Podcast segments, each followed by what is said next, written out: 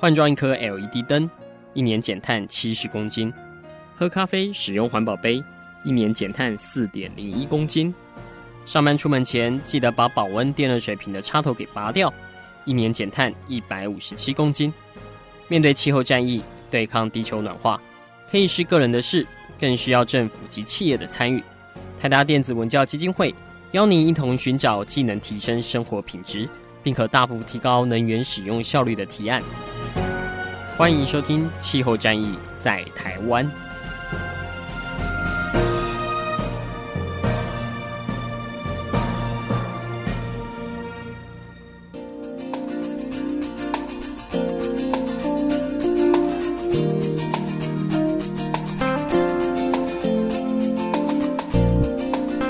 欢迎收听《气候战役在台湾》，我是共同主持人台达电子文教基金会执行长阿甘。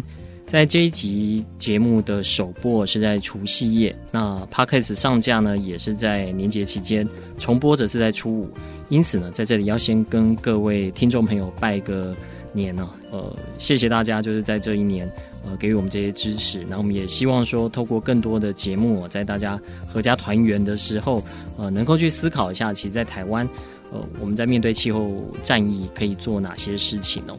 不过也因为是在农历年节的时候，我觉得也是很好的机会哦，让我们的亲友或下一代分享，其实在台湾还有哪些需要我们关怀的角落。那台大基金会我们长期是关心能源效率提升，所以像是呃能源贫户或者是所谓气候难民的这个议题，是我们一直关注的一个焦点。所以今天在我们农历年节的一个特别节目里面啊，我们就特别邀请到台南社大的环境研究员吴仁邦吴老师，他最近参与的送电到部落一系列的行动，其实很值得我们细细的聆听。那在这里，我们是不是就先请吴老师也先跟我们听众朋友拜个年？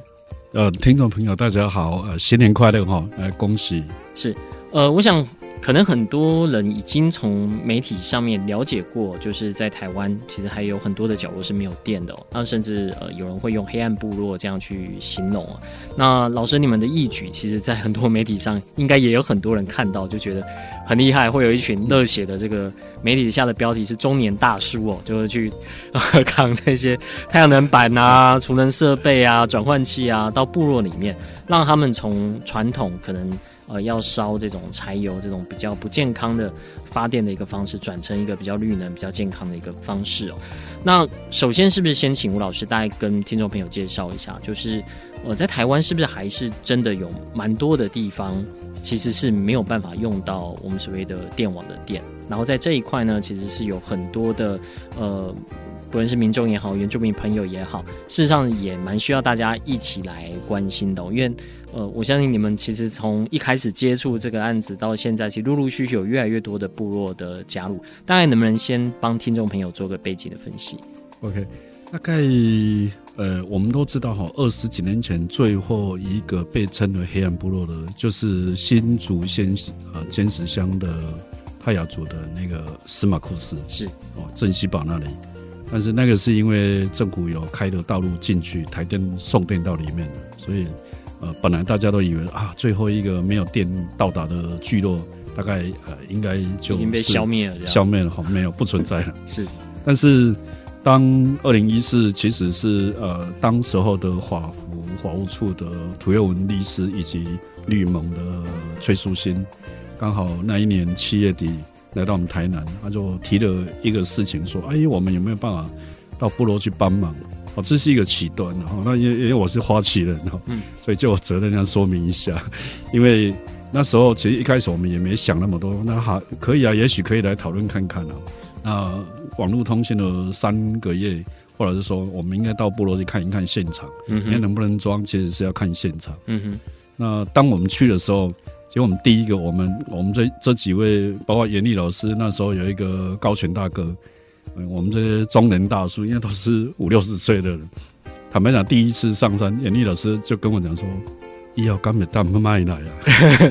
因为那个对一位没有登过山的人，呃，十一点六公里的山路，坦白讲，嗯、那个真的是负担。嗯，严丽老师，我们在上次其实，在访问相关议题的时候，已经有调侃他过了。对，所以呃，我个人是还好，因为我本来就也登山经验，大概三十几年。而且老师，你是野外求生专家，对不对？呃，对，所以大概我是习以为常。嗯，那那当我们第一个接触之后，装了之后，哎、欸，呃，大概也是做了一一些功课，查了一些资料，我才知道说，我们全台湾过去到现在有被研究整理出来的呃部落，呃，好像听说是七百四十九个部落。嗯哼，好，这是全台湾的部落的数一个数量。好，那。呃，其实有很多更多的部落是更早是在更深山里面，是因为可能过去日日治时期，或者是呃我们呃国民政府时期之后迁村迁部落，然后就被往外迁的比较出来。嗯哼。但是更老久的很多大概都不存在了。那部落本来它有一些像比如泰雅族，它本来就是游游牧式的，嗯，它会沿着流域，那火垦，嗯啊，狩猎、种植等等，那只要。呃，也许一二十年，这个地方土壤已经不太肥沃，嗯、他们就会换下一个地方，就会再游牧到另外一个下一个地方。其实都是移动，嗯，所以我们怎么定义哦？这个就有有点有点难度，嗯，但是至少在我们当启动送电这个事这个事情开始以后，哎、欸，我们后来发现，哎、欸，真的山里面还有很多是我们真的都以前都不知道，嗯、比如说，呃，花莲秀林乡的太鲁阁族的大同大理部落。那也更具知名度的卢凯族的旧好茶部落，嗯嗯，那新老茶村后来被几次台风灭，呃，就就掩埋掉，那个我们就不讲。嗯，那但是呢，你看像比如呃仁爱乡的呃一个瑞岩部落哈泰雅，这个泰雅族的发源地，嗯嗯，那屏东马家有一个旧华安部落，那后来旧华人做完了，哎。我我都觉得很有趣，很多事情都这样。做完的那一天，嗯、村长萧头目，然后然后你，然后他们那个呃麦长老才跟我们，欸、你看我们对面有没有看到有几个房子，有一个点？我那个真的是好远。后来我就可以说那边也没有电这样。对，他说、欸、对面还有一个高院呢，两户呢，还有一个社鹿部落有两户、嗯、啊，真的、哦、哇，那个所以很多真的都是会出乎于我们意料之外哈，所以。似乎在台湾的很多所谓的黑暗部落，其实还蛮多的。嗯，但是这个其中，其实，在两三年前接触，也有一个是在花莲。嗯，哦，大概呃，我记得是奇美部落附近，不是奇美，但是附近那个部落名称我有点忘了。像那个部落有人帮忙呃联络来，但是对方来的信里就说不要，我们就是不要电。嗯，有也有这样的。嗯嗯，哦，像我们。花莲大理部落去，它其实是八户，嗯，但是我们实际装只有六户，为什么？嗯、因为其中有两户，他们也自己说啊，我就是不要，嗯嗯嗯，他就是想要维持那个盐嘛。但那那这个就很有趣，就是说，哎、欸，你看，有的人是选择他很想要，嗯，哦，有的人他是不要，他就维持这样的生活，他习惯了就好，嗯。所以我们一般这个倒不是一定是被动或主动，我我觉得都是透过前面通常会花。至少几个月后到半年，然后先看望、先接触、先聊、先谈对方的需求。嗯，那我们会比较倾向是会锁定在比较有拥有公益性，嗯嗯，这个事情，嗯，或者是说对部落能够形成送电的给电了，但是那个电它不是跟我们家里我们住在城市的家用的电力是一样。大概一样会有的是直流电，只有点灯，LED 的小灯泡。嗯，那有的人是有给到交流电的一百一，但是呢，一样要点灯，但是呢，可能只是维持一个很低度的。嗯哼。大概如果你把家里那种一千瓦的吹风机一插了用，它是动不了的。是。它可能大概只有三百瓦。嗯。就是说能够充个手机，嗯，充个相机的电池，头灯的电池，或者是无线电的电池，大概就是这样的量体而已。嗯哼。那老师在选择这些部落的时候，呃，基本上您刚提到这公益性啊，它是怎么样去建立之间的一个关系？嗯，呃，之前大同大理我们有跟林老师有稍微聊一下，然后的确是造成了一些改变，就是原本他们，呃，比如说洗衣服，大家会聚在一个聚会所，现在这种情况又回来了。那在这个过程当中，是比如说是部落，比如开部落会议，主动跟你们联系，还是其实呃开始会有一些发想，然后透过不同的中介人来跟你们提，哎、欸，这个要不要也上去一下？既然你已经做前面那两个部落，这样，大概呃每个部落联络来的方式都有点不太一样。嗯，那我我我觉得比较有趣哦，像我们就以第一个去送电的大同部落，嗯，他是这样，他们过去有一段时间有吊索。所以呢，包括有些建筑就已经不是木头竹子。嗯，吊索能不能跟听众朋友大概解释一下？呃，就是我们呃，它从平地要上山，或者是隔着溪谷，嗯，然后用动力的，然后又会，然后通常上下会先建一个呃固定台，嗯哼，然后中间会拉钢索，所以它一般一次大概都可以拉到三百公斤或五百公斤。我觉得一个篮子可以装。哎、欸，对，会有的是用篮子，有的是用一个平板，嗯。然后大概固定捆绑好之后，就用动力拉拉上去。嗯哼。那有的如果太长了吊索，它还会分段落。嗯。那通常这个是在搬运物资方面，其实是会当然会比较方便。嗯哼。但是你想一想哦，如果以前的部落其实都是生活所需用品，大家都是自己背上山、扛上山，就像我们一般在登山登山的过程也是自己要用背包背嘛。那我我倒觉得有一个是得提了，就是说。呃，大家不要以为就是在住在深山峻岭里面的原住民聚落，他就得一定要过原始生活。嗯，这个是要两件事要分开。是，就是说，现代毕竟现代其实已经台湾已经没有人能够过那种原始原始的生活，嗯、所以实际上送电这一件事，我们所谓的公益性，它有有一个非常重要的，我我们很坚持，就是其实就是协助。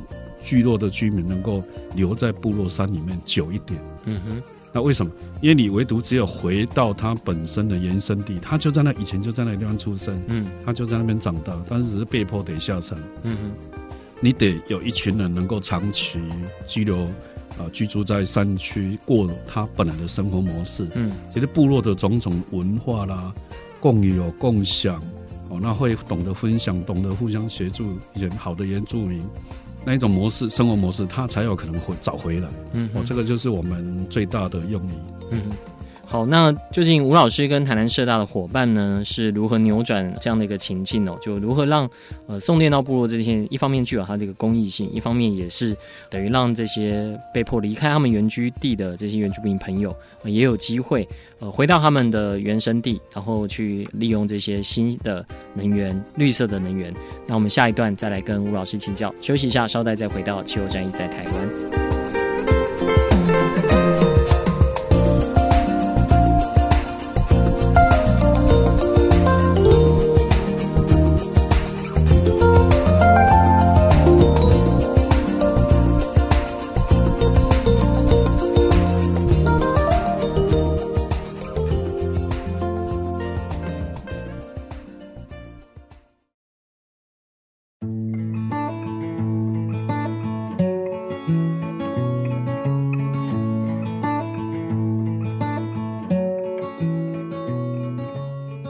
回到气候战役在台湾，我是主持人阿甘。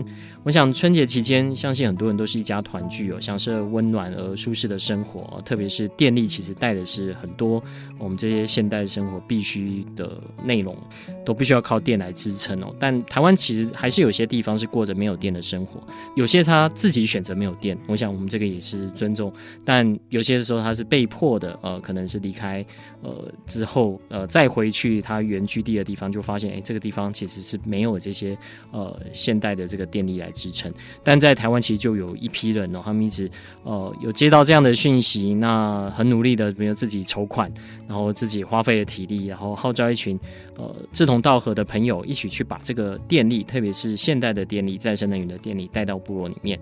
所以今天我们请到的吴仁邦老师，刚才已经有跟我们分享一下，就是这些过去可以说没有电，或者是在用这种比较。呃，柴油啊，发电比较肮脏，这些电力的部落如何透过管道跟他们做一些接触，让他们重拾这种比较干净的电力？当然，这些部落都是在比较难以到达的地方哦。那吴老师，您在野外求生，我知道在网络上有很多，你有上一些讲座啊什么的，对你来说应该问题不大。可对你的伙伴来说，扛太阳能设备、扛储能设施上山，是不是真的是非常困难的一件事情？嗯，我就举大概二零二零一七，我们去大同部落装设那个集会所那一次。嗯，那一次我觉得蛮有趣的，因为呃人力不足，然后装备却变多。然后那一次我的印象中，就是大同部落有一个，我们都叫他 Kimbo 哈，他的原住民泰鲁格族语，他就叫 Kimbo。然后我们也叫他英雄。嗯，然后你看到、哦、他已经来支援。哦，他就是部落的人，然后就是跑义务跑来帮忙背背。嗯、你看到我们，比如说一卷电缆哦，一百米的，当然你一定要买这样才便宜。嗯，哦，那他就七公斤，一卷电缆七公斤。对，那我们可能还有手工具啊，如呃，可能钳子啊，呃，起子啊，可能你还要电动工具。嗯嗯嗯。其实这一些零零总总加起来蛮重的。嗯嗯。那那一次要上山，我印象中，每次我们都会在那个泰鲁格国家公园的那个停车场就打包啦，分配。嗯。哦，谁背什么背，都尽量平均一点。那那一次我觉得很有趣哦。像 Kimbo 的，他特地找了一个非常大的背包，装能装到五六十公斤，装这么重。那个五六十公斤重量是怎么？我可以这样形容，他已经装好、装满，嗯，塞不进去了，然后放在地上。我们过去要提那个背包是提不起来，嗯嗯嗯，他就要你全身的力量这样。对，没办法，我我我完全提不起来。然后那一天呢，大家就硬塞塞一塞之后，然后大家就上肩，好就扣好绑好，然后就准备出发。我说：“哎、欸，各位不对呢，地上还两包呢，啊，谁要背啊？” 然后大家就很讶异的那个表情，回头望着我，嗯、我说：“哦，那这样只好我嘛，然后怎么办？我的背包也塞不下，嗯，所以那个就只好背包里面备用的铜筋绳拿出来，就一个绑上面，一个绑后面，又吊着。所以平均一个人要背几公斤的？呃，太阳能板大概二十。”多公斤吗？没有没有，太阳能板我们用了，就是为了考量背的方便，所以是用量体大概六十九十，大概一块应该是大概在七到八公斤。OK，那电瓶因为上上餐的关系，是我们就不用一百安培，我们就用五十安培，一颗大概少说也要十六公斤。嗯嗯嗯，哎，那。那一次我记得，呃，刚做完了这一次哈，我就我讲这一次描述，我们因为以往我们不会去磅重量了，嗯，嗯，那一次会五六十公斤，是因为东西都知道，那个本来就有算过，嗯，很精准。但是在二零一八，我们又去升级了大同大理这一趟下来，哎、欸，那时候我就有借了一个那种电子式的称重的，嗯嗯，我我们就嘿嘿，应该大家来磅一下，上山没有磅啊，下山至少磅一下，我们到底背了多少东西。然后就背啊，有的五公斤，有的七公斤。下山已经没什么东西了，因为材料都用掉了。嗯嗯。然后就我的背包一一称，大概是二十八了。哇，这个是下山的时候。下山了，那上去至少两倍啊。因为已经用掉一些材料，是零件大概就在山上没有带下来。那但是你看到背你的背包就行李啦、饮水啦，大概磅起来就二十八公斤。但是你看到这个没有什么，因为包括部落的伙伴这些。比较能够能够负担更重的这些伙伴呢，其实他们背的都是我们的至少一倍到两倍。嗯嗯嗯嗯，所以我们根本不敢吭声啊。嗯，哦，那那当然，我们就尽量，比如让原理老师啦，嗯、让来支援的呃志工大哥两位三位，让他们尽量是减轻他们的负担。嗯嗯嗯，我们一般大概都让他们就是背他们自己的饮水啦、嗯、点心啦，嗯嗯，或者是换洗的衣物这样。那其他就我们会。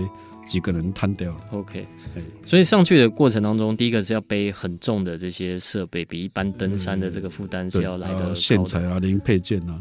路好走吗？路哦，路大概我觉得最难走是旧好茶，旧好茶因为承受过九二一、莫拉克，还有中间赫伯这十几年来，其实整个路都坏掉。嗯，那像旧好茶，我记得负重之后。哦，你前面要先有两三个小时的溯溪，嗯哼，之后才、啊、对，才找一个崩塌地，才攻上去去找到以前的旧路。那、啊、这个旧路到部落呢，呃，中间又有大概至少六七个都是变成呃悬崖峭壁或者崩塌的。嗯就是都要越过这样的环境，嗯嗯嗯。那旧好茶山路，我们刚好这一次有测，大概是十一点三公里，嗯嗯。所以你也是要走一整天，嗯嗯，也是要走一整天。那像到大同部落，从登山口上去，大概是十一点六公里左右，嗯嗯，这个都是在靠徒步，嗯。所以几乎都要走上一整天，特别是背负这么重。有啦，也有比较轻松的啦，像像仁爱乡的瑞园部落跟旧法安是车子可以到的，车子可以，我那个就轻松多了，嗯嗯嗯。OK，所以这过程中有没有发生过什么你觉得很惊险的？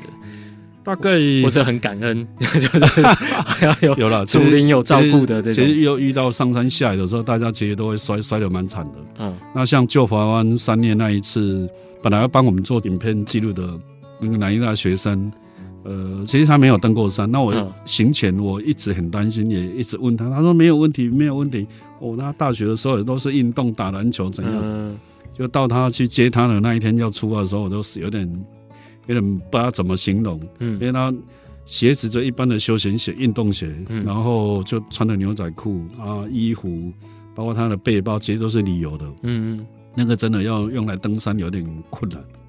那你也知道，念到研究所，可能运动的时间机会又降低了，嗯、所以后来呢，走没多久，其实就开始抽筋。嗯哼，哦，那那通常我都会这样，都是以工作为主了，嗯、所以我都让远离老师还有帮忙的三青嗯部落的呃居民或者志工大哥，就让他们先先往山上走。嗯，那后后来我就带着他慢慢走。我们其实走，后来陪着 帮我们记录的这个研究生，其实陪到最后。呃，其实是都呃还没到就挂头灯了，然后就摸黑一直摸摸摸黑都呃到晚上七点多八点才到到救好茶。但是你看到施工的队伍，其实三三点五十不到四点就就已经赶到山上，所以那个时间有的会差蛮远的。嗯嗯，对啊，像以前走大同部落，我记得第二第三次上去那一次，我我也是走到后来可能太忙太累了，也没有训练，我没有锻炼。啊，也抽筋，嗯哼，哟，你看哦，大家都吃饱饭，还在山里面等我，等不到，就很急了，嗯，我就所以就有人冲下山又来找我，嗯，而且下雨，因为山上你到山上很多，其实天气是比较，原住民部落哈，几乎我们山里面的呃呃高山部落，其实几乎都会介于大概就是海拔一千左右，嗯哼。那这个高度其实是最容易起雾，嗯、对，中午过后通常会起雾，会下雨，嗯，然后大概都会有森林比较生态丰富，然后湿度，嗯，大概比较高的环境，嗯、大概都是这样。啊，啊，所以天气凉爽，所以人就会适合住，嗯嗯，然后动植物也丰富，他们就大概，其实，在山上如果好好过，自己又种点菜，养点鸡，啊，不能养鸡，不能养鸡，啊，像大唐部落前几年上去都有鸡，后来他们这一次上去了，一直都没有。我们有问人，哎呀，为什么以前不是都有鸡都满山跑？嗯、啊，没有啊，都被老鹰抓走了。哦，是啊，怕养鸡是。所以，所以你在这个海拔，你看你连要养鸡，除非你关在笼子里面。嗯。也帮老鹰来，你人一下山，或者是 去去田里面、森林里面工作或干嘛的话，他老鹰一来就抓走。眼睛很尖的，就就抓走。所以，所以山上很多乐趣了，嗯，很多乐趣。OK，好，再让我们休息一下，稍再再回到节目当中。在我们农历年节的特别节目，我们请到吴仁邦老师来我们讲解他如何让黑暗部落重现光明。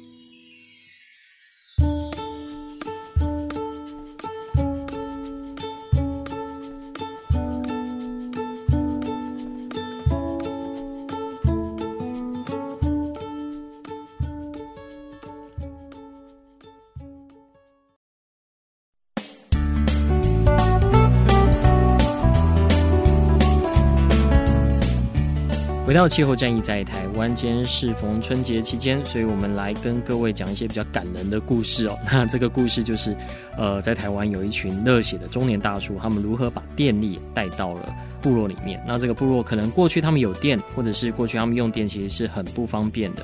那甚至有些是选择他不要用市电的。那到底呃该如何运用这些洁净的能源哦？今天我们就请到了台南社大的吴仁邦吴老师来为我们做他所参与的这几个案子里面呃比较特殊的一些案例来跟我们做分享与介绍。那吴老师刚才已经跟我们谈过，就是上山其实非常艰辛的，也不是一般人说想上山就上山的。那上去之后，当这些组装，我相信这个因为我们在山下可能都有呃长期的训练，组装好之后，其实对部落来说，他们带来的意义。大概会是什么？因为有些部落，好像像旧法湾部落，它可能过去是有电的。那有些部落，呃，比如到那里，或者是像旧好茶，它有些是，呃，过去有在这边居住的人，后来又再回去，所以的确红户数是不多。他们对电力的需求也各有不同。我们要在您碰到的这过程当中，有没有哪些你觉得还蛮值得跟听众朋友分享？这你中间接触到这些的事物。大概我觉得这几个我们执行的案子里面呢，我们认为屏东马家乡的旧华湾部落是蛮蛮特殊的。嗯哼，因为它其实是排湾族的发源地。嗯，哦，整个排湾族就是从那边开始的。那他们以前其实有路，现在的路都可以到部落。嗯哼。哦，但现在要去外面，可能他们就已经开始有做管制。以前没有管制，很多人都乱跑进去部落，嗯嗯，啊，就不太好。啊，也对住在部落山上的居民其实蛮干扰的。嗯嗯。但是它最大的差异就是以前的部落，因为台电的电都有沿着这一条路送电到里面，嗯，所以家家户户它一般基本上我们在平地的房子拥有的家电也都有。嗯嗯。那尤其我们。呃原住民天性，你看到我们其实不一定喝酒了，就晚上可能吃饱饭没事，可能就开始会唱歌，嗯，卡拉 OK 就开始了，嗯，我那一边唱这边也在唱，嗯，也许是好几户就聚集在某人某一个人家里，那一天就用他的机器，那。这一种其实是很快乐的，嗯，但是就好像就是他们亲口头目告诉我们的，我觉得那一段真的让我感触很多，嗯，他说以前呢没有电，是很宁静的一个山山区的部落，非常安静，然后天一黑，通常在山上吃饱饭没事干，通常大家七点八点天天你就睡觉，我们我们上山也都是跟着这样，但是他们也告诉我们是说，以前那一段时间哇有卡拉 OK 啊，电力方面就太吵了。然后灯，整个部落都有灯，都有路灯，都有路灯。嗯，然后那边唱歌，那边唱歌。然后所以后来唱到最后有一段时间，哎，在唱歌的时候，在周边的山里面的山猪啦、山羌啦、山羊啦、野生动物就会跟着乱叫。嗯哼，所以有一些动物的生活习性似乎也被干扰了过度。但是我们都知道，大概天一黑，像山羌是夜行性生物，它它晚上会很活动，会很活跃。但是有某一些生物，它其实晚上是需要宁静的。嗯哼，哦，人正常，我们大概这一般人也都是一样。嗯，所以当这个卡拉 OK 太吵的过程，有一段时间，整个部落里面跟聚落的周边的森林里面的动物，就整个有点跟着就疯了。哦，整个那种奏息啦，啊，乱叫啦，他们、嗯、就是他们告诉我们。所以当呃莫拉克水灾因为路断了、电断了之后，嗯、他们哎、欸，我觉得很特别，他们反而是。部落自己的觉醒，他们就是拒绝台电的电在送电复电到里面。他们用什么样的方式？他是召开一个会议吗？还是部落会议？他们有部落会议召开，然后是行文给台电说你不用复电了，这样。对对对对，所以所以以前最早在部落里面的电线杆，你看都还在，灯都还在，但是中间店就没有付电金了。但是更前面、更外面的，比如说那个呃马家村，嗯，那边店都有到那边，啊，唯独就是旧环就没有再送进去。嗯哼，哦那。但是久了之后，大家也觉得生活上似乎有点不太方便，哎、嗯，就开始有人就用发电机，柴油发电机。嗯，那些发电机就像我们另外案子在大同部落面临到了一样，当一个在山区里面非常宁静夜间的聚落的时候，哎，发电机只要有一步启动在使用的时候，哇，那个真的是太吵，嗯。嗯，吵到不行，嗯，然后只要看那一天风向吹到哪哪边去，嗯，你在下风处的那。住家，嗯，哇，那个那个晦气空污就很严重。对啊，这是致致癌物哎，因为致癌物还很严重，所以后来部落他们也会大概都一样，他们就会去有必要用的时候，他才会去用，用了时间到他就关。嗯，因为油你是要买，要印上去或者背上山，嗯，才会有。嗯，那大龙都还要靠背，靠人力自己徒步背上山。所以这个时候他们。呃，生活上虽然有获得一些改善，但是总是一部发电机启动在那里，它对于部落的影响其实是非常大的。嗯，为什么？像一个部落，他们这这样哈，像我们都熟悉哈，以前呃，比如呃呃，可能比较在乡村的地方，村落要广播哦，就是可能社区办公室就一个广播，啊一空气一开哦，那村长你或者村里干事就直接广播了。嗯哎，山上是不用，他要广播是站到比较高的位置，然后。大声的这样对着全部都，哎、欸，真的真的，我们上山也是看他们就这样，然后这一喊，哎，大家都听得到。嗯哼，或者是比较远的，就刚刚可能要靠一点无线电。嗯哼，所以这个就很有趣哈。所以在山上呢，你看哦，它其实是一个非常宁静的。其实天黑真的就是除了动物、昆虫的声音，哇，像那个那这些地方其实都有莫氏树啊，晚上很多蛙、很多虫、很多鸟都在叫，猫头鹰也有。那昆虫、蛙类大概都是这一些，嗯，但是等到你那个发电机一启动的时候，整个山谷你就只有听到就是嘣嘣嘣嘣嘣嘣嘣嘣这样的，而且是还不止一台，嗯哼，所以那个噪音的问题、空的问题，其实是对他们很影响很大的，嗯，所以我觉得，就是说部落是因为他们自己觉醒，后来就选择哎，知道哎有人在送电这一件事，然后后来都是呃透过媒体记者的朋友的，透过 NGO 的朋友的，透过。呃呃，他们辗转的部落的人又辗转过来，所以我们才，哎，其实慢慢才知道，哎，竟然很多地方都还有这样的深山里面的黑暗部落。嗯嗯嗯。老师，你们进去主要建构的，一开始大概都是灯嘛？对，而且是用直流供电。呃，直流供电的，嗯，所以它的瓦特数应该不会太高。我们的给的 LED 标准，我们都是建议他们，我们给的或者请他们买的，自己采购，其实我们都建议在七瓦以下。嗯嗯，七瓦。其实，在山上哈。它跟我们城市是不太一样。嗯，你看哦，像欧洲，其实你如果是住家，其实用的几乎大家用的是黄色灯的灯芯，那个色温其实是最适合。嗯，那你如果除非是那种招牌的广告外面的，其实采用白光。嗯嗯，白光其实是很刺眼。嗯，所以像我们去山区送电装置的，我们其实全部都是用黄色系。嗯，黄色的光，因为它的色温才对。是。但是你在那种山区的聚落，不管石板或木头竹子建的，他们延伸的房子住家里面，即使你点一盏黄黄色的这样的灯泡，LED 的灯泡，其实那个亮度就够了，嗯，已经很够了，嗯哼，对，那呃这样的灯光对他来说，就是在晚上没有阅读什么使用这个可以，呃，以现在你们上去，包括这些电池，基本上大家可以用多久？大概如果天气都好，每天用电都，当然就不要说点一整个晚上，嗯，嗯其实是可以持续用，哦是可以。但是如果比较多天，像我这一次十一，呃一月份，呃刚过了这个元月四号到六号三天，我就上去大同部落一趟，嗯、大概因为前面已经有两个礼拜都阴天下雨，嗯嗯，我从元旦前，嗯，那。那一天我们就发现，哎、欸，它的电就因为厨电的当然容量有限嘛，嗯，也不是给无限的，嗯、大概一户的话大概五十安培的，大概最多就是可能两颗到三颗，最多他们有的人智慧又多装了，因为最多也是四颗，嗯嗯，像现在你如果太多天有四五天以上都阴天没有充电，它大概还可以用个三到五天左右，嗯嗯，是没有问题的。OK，因为都纯粹点灯，那我们也有教他们使用的标准的方式，嗯、比如它有一个控制器，嗯，哎，电量你自己要看一下，嗯、如果电量低于某个数字，你大概哎就要省一点用。嗯嗯嗯，其实这个就才真的是落实怎样，就是说，哎，我们谈到电，其实应该是要大家先知道，说自己要先学会节电，是是，不是？无限制的啊！我要什么？那我就是多改个发电厂，多增加多少供电力。其实应该是，应该是先谈我们怎么节电。嗯，对。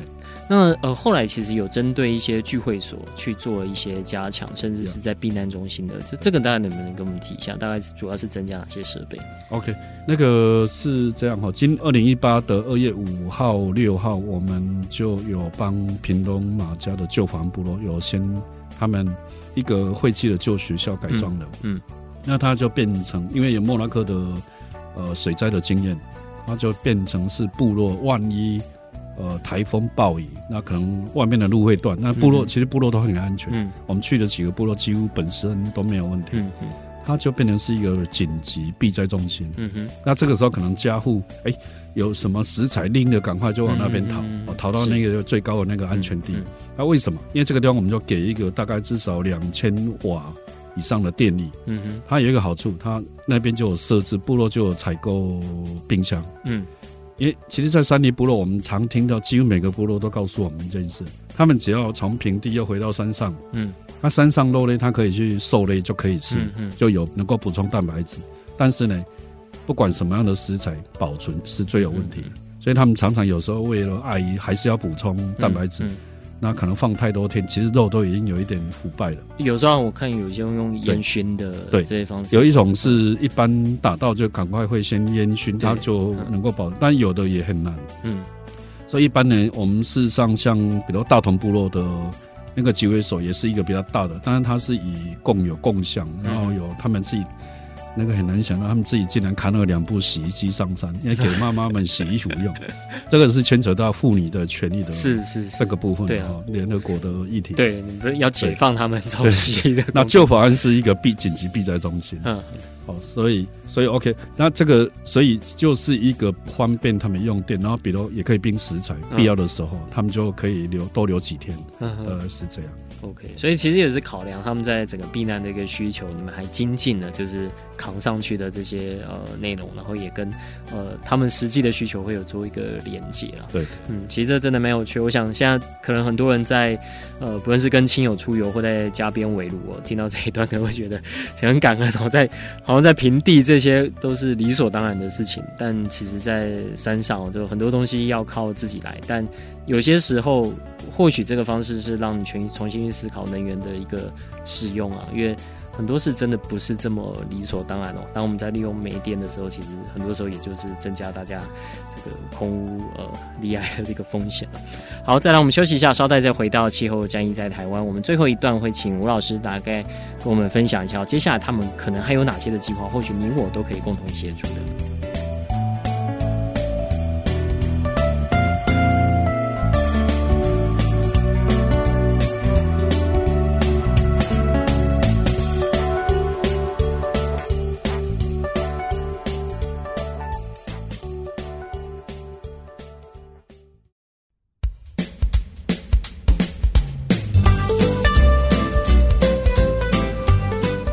回到气候战役在台湾，我是主持人阿甘。在农历年节期间，气候战役为各位讲述的是在台湾所发生，讲偏远的原住民部落也能享受绿能科技的一个进展。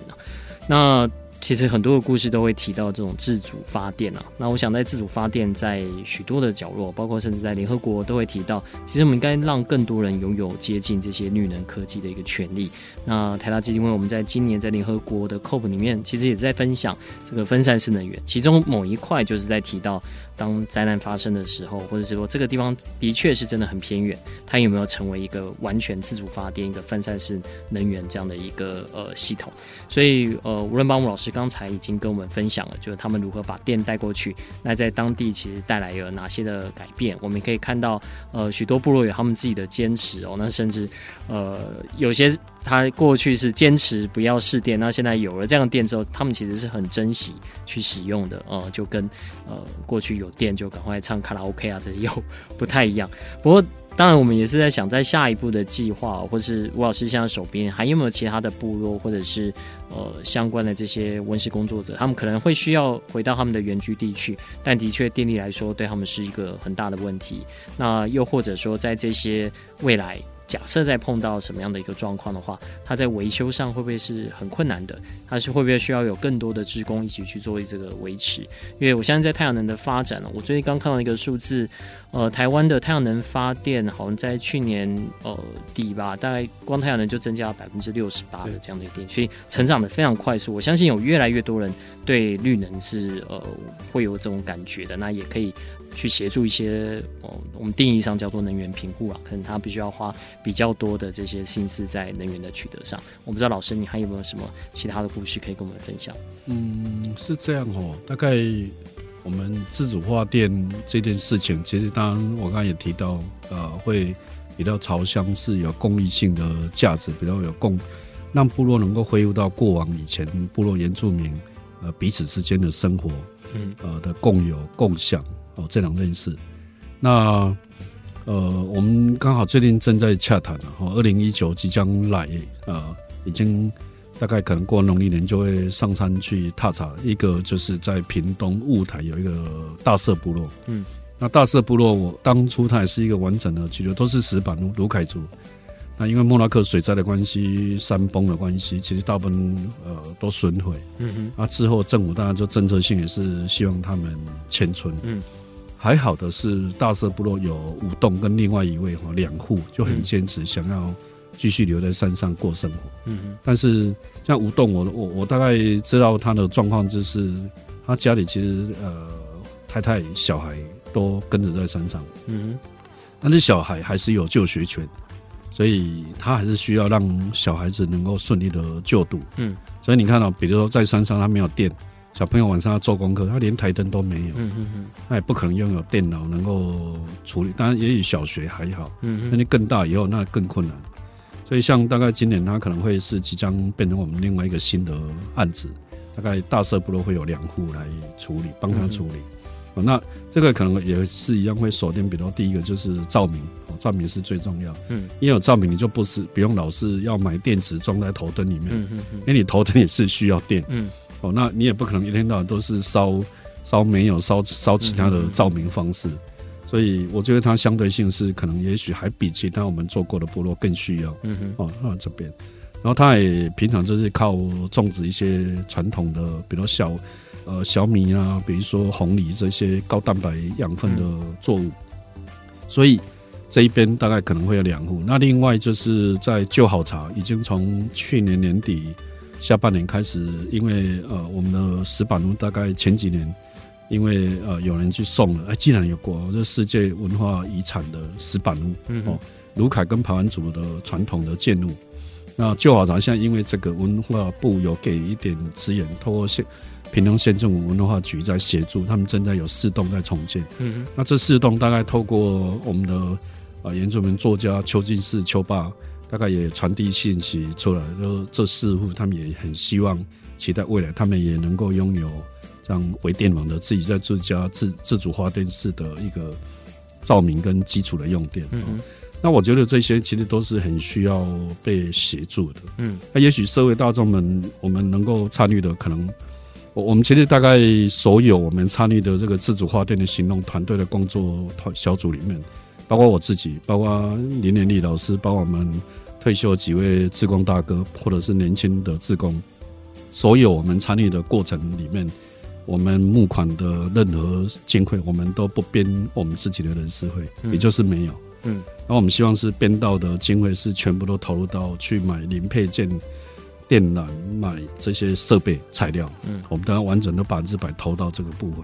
所以大概可能社会大众能够参参与，大家如果能够具备，也能够有安装它能系统的伙伴们，当然那个我们都欢迎。嗯，好像屏东的三位大哥都是水电业很专业的工作者所退下来的。嗯。所以这个大概是我们最需要的。那大概可能经费还是会最需要的，因因为大概都是每一年的，我们就会去琢磨看能够找到多少经费，然后多少经费再就看看我能够多做几，能够只能做几个部落或做几个家屋，我们大概会去评估这个。所以一般经费会卡住我们所有的规划的系统。其实过去也有一些企业参与在这其中，包括像易美啊，或是悠游卡公司这边。对，那呃，当然呃，要如何把这种呃自主发电的概念哦，在这种偏向去做相关一个推广，甚至是其他某一程度已经是一种能源民主，那甚至是跟人权的议题是非常有，就是你不是因为呃被迫迁，然后 你不能再回去你原的原租地哦，其实它是有多层的这样的意涵。我不知道呃，老师您最后大概能不能总结一下？就是您。参与了，呃，这应该有五年吧。如果到二零一九，二零一四开始谈这个事，到现在，嗯、对，那当然您自己会有一些，你觉得他对您在，比如说，呃，本身在社大的环境小组里面，对你来说有带来一些什么样的改变吗？或是在你在碰触能源相关议题的时候，你觉得这个开始对你来说是一个实践吗？或者是一个内化，或是你觉得带来最多有呃，对你个人的影响会是在哪边？我个人倒是一直觉得。自主发电哦，我们去送电到部落这件事情，呃，其实它真的就是一个我们落实自主发电的实践。嗯，因为因为你看到我们其实，在中南部跟东部有很多地方，其实是阳光普照，以以阳光的照射度来讲，它其实是非常够的。嗯哼，但是像山区，我们也试过有两个案子，其实是呃尝试，曾经也跟呃呃呃。呃，成大风机研究中心那边也有在旧环，其实我们甚至试过小型前年对小型风机三百瓦的，嗯，但是那个那个上去十几次，我从没有看过它转过，除非可能台风的风力才有办法推动它。所以很多山区的部落，因为地形的关系，它真的是不适合，没有风场，所以不适合风机。是，所以阳光是最够的。像屏东、高雄呃这些地方，其实。坦白讲，阳光真的是不用担心。嗯嗯嗯。哦，所以只要把设备适当的规划、评估之后，装到适当的量体，太阳能的电力可能目前至少目前的科技来讲，我认为它还是最需要。所以，像我们安装的也不是装个没事，我们都会再三的约束。哎，你的电瓶用到三五年，你的电瓶的储电的效能不好了之后，嗯、我们都会要求你一定要背下山，因为。我们很坚持，我我就不用锂电池。各位可能不晓得，锂电池所有的回收在台湾，包括手机的锂电池，回收比例其实不到百分之十二。嗯，但是铅蓄电子的回收率，我们的铅蓄电子回收率其实是可以高达百分之九十九十。有现有的供应链对谦虚，所以你只要背下山，把它放到机车店，嗯，有换换电池的机车店，或者是有换呃汽车电机帮人家更换汽车。电瓶的地方，它是有价物，店家会很喜欢。为什么？他还要付给你成本的，嗯嗯，哦，他要付费给你，所以你只要送到这些地方，我们他就会回到回收系统去再次处理，嗯，所以我们就不用担心。嗯，好，今天非常谢谢吴老师在除夕夜来到我们节目当中，跟我们分享这么精彩的故事哦。那也希望各位听众朋友在居家团圆之际哦，也可以想想看，呃，或许对于台湾在接下来面对我们低碳或者是在呃面对地球暖化一点五这样的一个挑战之下，呃，我们其实可以还有哪些事情可以一起来做的？反正年假还有很多天，大家可以好好思考一下。新的一年，我们可以共同努力来怎么打拼。谢谢吴老师，谢谢，谢谢大家。上节目由台达电子文教基金会独家赞助播出。台达电子文教基金会邀您一起环保节能爱地球。